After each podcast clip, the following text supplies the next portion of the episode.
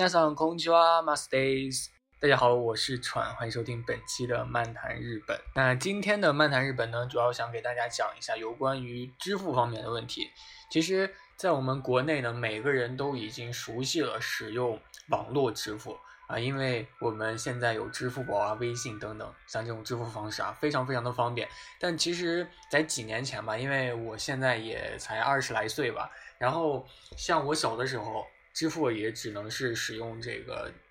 纸币啊去支付，因为最近才发展起来的这个网络支付，可以说是因为随着时代不断的进展，可以说近几年来就一下子全部使用了这个网络上的这个支付啊，非常非常的普及。但是其实如果大家能够就是说出国的话，会发现很多的国家呢，其实对于这个支付宝的普及还是比较差的，比较低的。啊，像一些什么法国啊，还有像美国啊，尤其是美国啊，甚至说我们主要说的这个日本，它都是很难，就是说在他们的国家去普及这个支付宝或者说微信的一个使用的一个方式的，啊，这也可以说是我们国家的一个非常非常独特的一个特色，也是全世界的很多人都比较羡慕的一个地方，啊，但是为什么他们羡慕归羡慕，他们不去使用这个东西呢？啊，就比如说很多咱们国人在去消费的时候，啊，咱们用这个快捷支付的时候，啊，扫码啊，或者说一些怎样去支付啊，以及一些 Apple Pay 等等，啊，这些东西虽然说很多啊，花样很多，但是只有我们国家在使用，啊，很多日本人啊，或者说美国人他们都不使用，就是说他们的科技水平很低吗？并不是啊，他们的科技水平非常的发达。啊，非常的发达，比我们国家可以说也是相就是这种比肩的这种程度吧。但是他们用这种支付的方式却非常非常的少，为什么呢？就是因为关于这个移动支付呢，呃，其实日本的情况是比较特殊的啊。首先在这个方面呢，其实日本可以算是鼻祖啊。什么是鼻祖呢？就是说日本的最大的一个移动运营商啊，NTT，就是这个运营商呢，它在零四年的时候。就已经推出了手机钱包啊，这个手机钱包呢，其实就可以说是啊网络支付的一个鼻祖啊，几乎就是可以说是全球最早的一个非接触式的移动支付的呃解决方案。所以说日本并不是说没有这个技术啊，就关键就是它搭载的这项技术的终端的消费产品手机啊，并没有因此开拓出一个更大的一个市场。怎么说呢？就是因为呃日本的移动支付方式虽然说是比较领先的，但是它是。在国内是比较封闭的，啊，因为目前日本的这个非接触方式是以这个 Felisa 的这个制式为标准，啊，这种日本独特的 NFC 的标准呢，仍然是很多大多数国家无法去互通的，啊，虽然说日本也是一个拥有这个 Lion 啊，大家都知道这个 Lion 这个软件吧，就相当于咱们国内的微信，啊，这种东西呢，它虽然说这种软件也是比较比较多的，但是扫码支付它并没有成为就是像咱们国内的这种热潮。啊，所以这种结果带来的就是像支付宝这种依赖于网络的这种移动支付手段，它在日本的普及率是非常非常的低的啊，甚至说它没有一个非常完整的一个解决方案啊，所以无论是支付宝啊、微信支付，或者说是这个 Apple Pay 啊，对于日本的市场来说，它都是他们属于本体体系之外的一种外来物种，但是并不是就是说没有人去使用啊，因为随着我们国内的。中国啊，这个影响力不断的变大啊，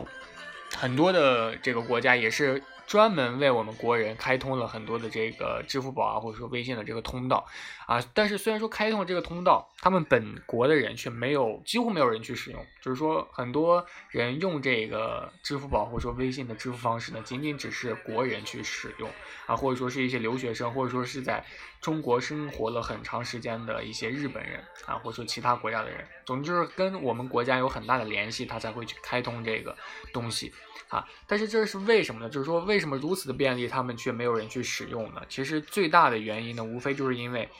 呃，日本银行啊，日本银行是什么东西呢？日本银行它是一个传统银行啊，因为账户间的这个转账手续费，大家都知道，无论是转账或者说或者说是存钱啊、取钱，它都会有一些，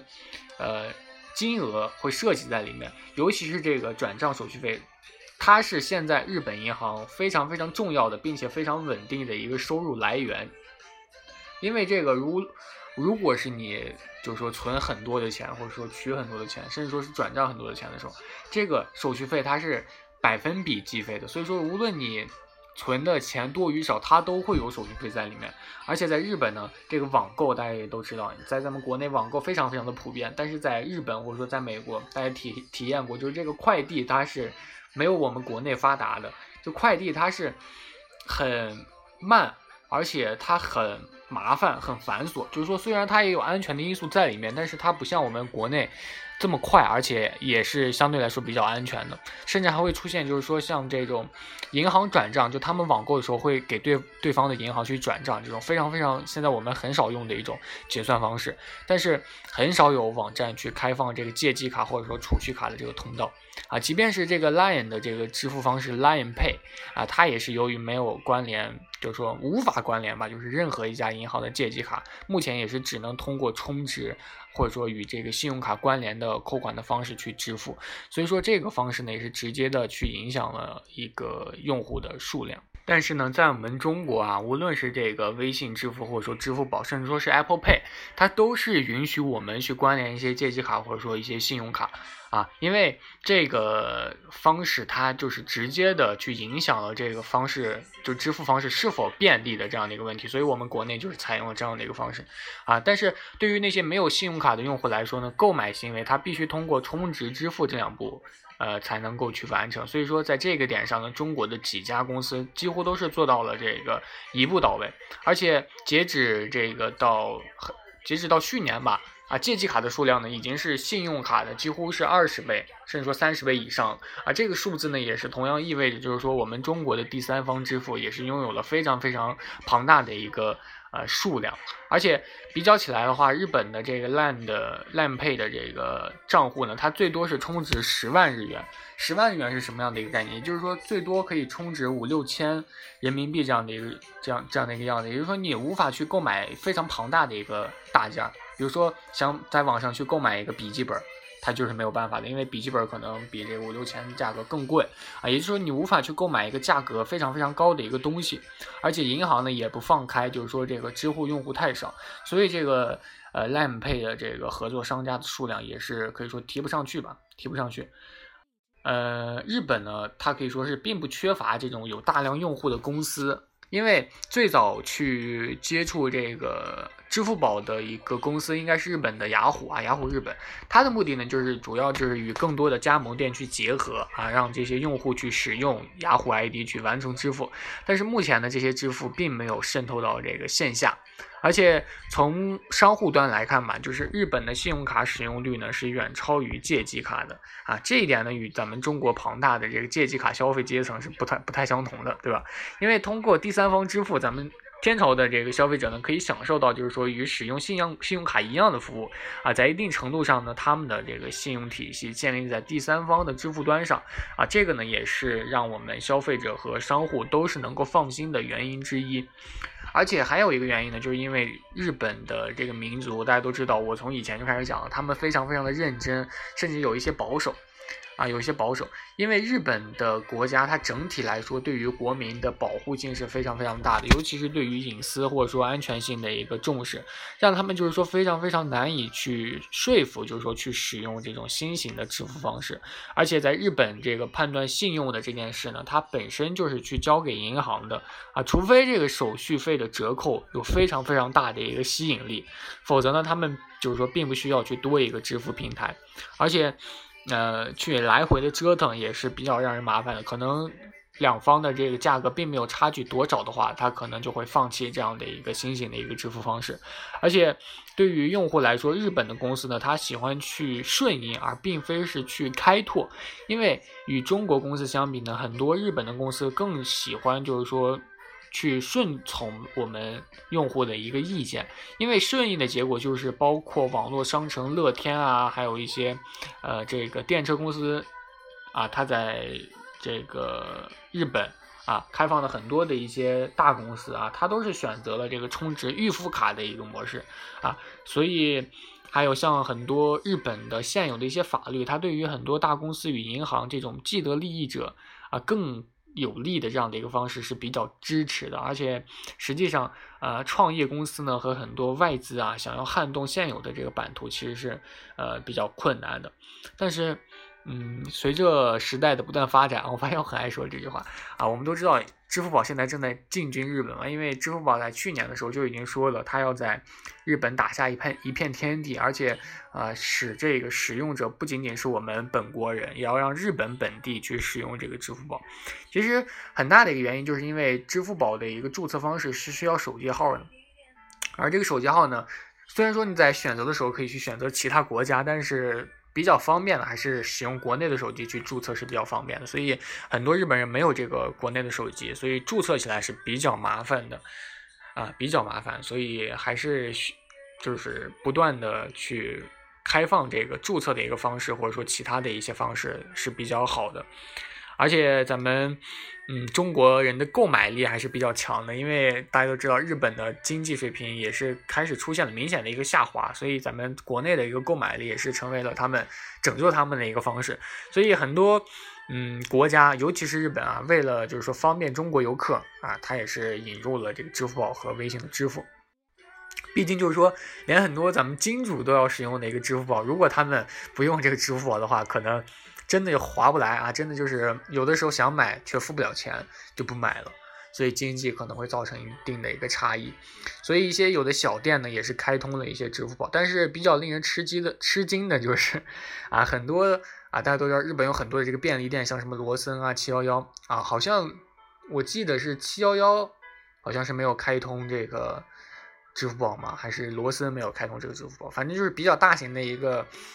这个便利商店竟然没有开通支付宝的这个收款，所以是比较震惊的，啊，比较震惊的。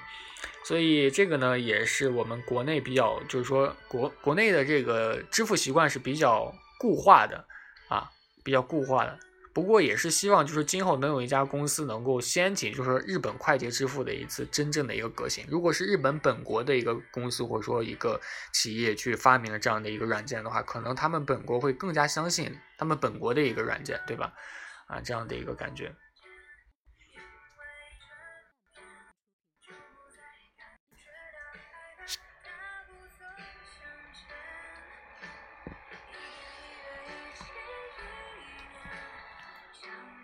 对，这个呢就是有关于支付宝的一些使用方式。很多日本人在购物的时候，他们就很奇怪，就说为什么你们中国人会用这样的一个非常非常便利的一个方式？而且很多呃在中国待久了的日本人或者说外国人，他们回到本国的时候会很吃惊。为什么说会很吃惊呢？就是因为他们回到本国已经不习惯了，就是咱们国内使用的支付宝方式真的是太便利了。回到他们国家啊，只能去刷卡，然后去付现金，有的时候没带现金啊，完了啊，不行，所以是比较吃惊的。我经常会看很多一些其他国家的一些 UP 主啊，或者说其他国家的一些博主，他们会发一些就是一些非常搞笑的视频啊，比如说他们回到他们的国家，或者说去旅游的时候，他们就呼吁他们的国家，就是说去引进我们国内的支付宝，所以是比较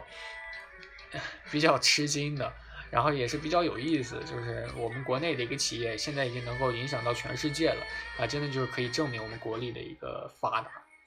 对。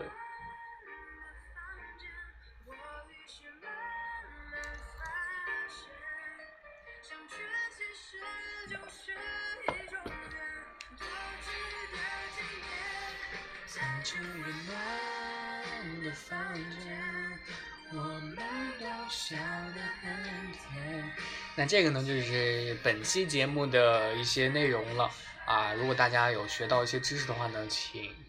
多多关注我。好，那这首歌完了，我们下期再见喽，拜拜！我是船。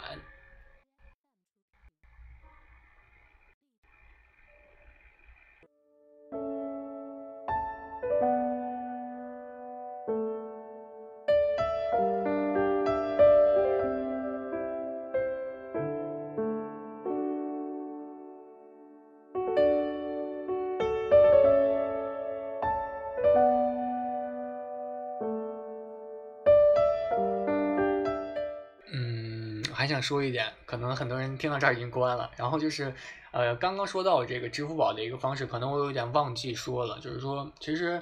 嗯，刚刚说到支付宝，呃，为什么就是说很方便？其实就就是因为他们其实是摄取了我们很多用户的一个信息，就是说有了这些信息，大家可能才会更加方便的去，嗯，尤其是信用方面的一些问题，或者说一些其他方面的问题，它才可能更好的去快捷的去支付。但是很长时间以来，或者说很大一部分这个信息，它都不是有效的被利用在了这个软件上。所以其实日本人是很在意这个个人信息的保护的。啊，在日本生活呢，其实很少能够收到一些垃圾短信啊，或者说一些垃圾的这个电话打来，所以我感觉这也是一个方面的一个主要的一个问题。而且在日本呢，这个信用其实是非常非常重要的啊，并不是说咱们中国的信用也不重要，只不过它的这个大型的信用方面呢是比较注重的，但是在小型的一些信息保护方面，可能还是需要去多多的去学习。嗯，拜拜。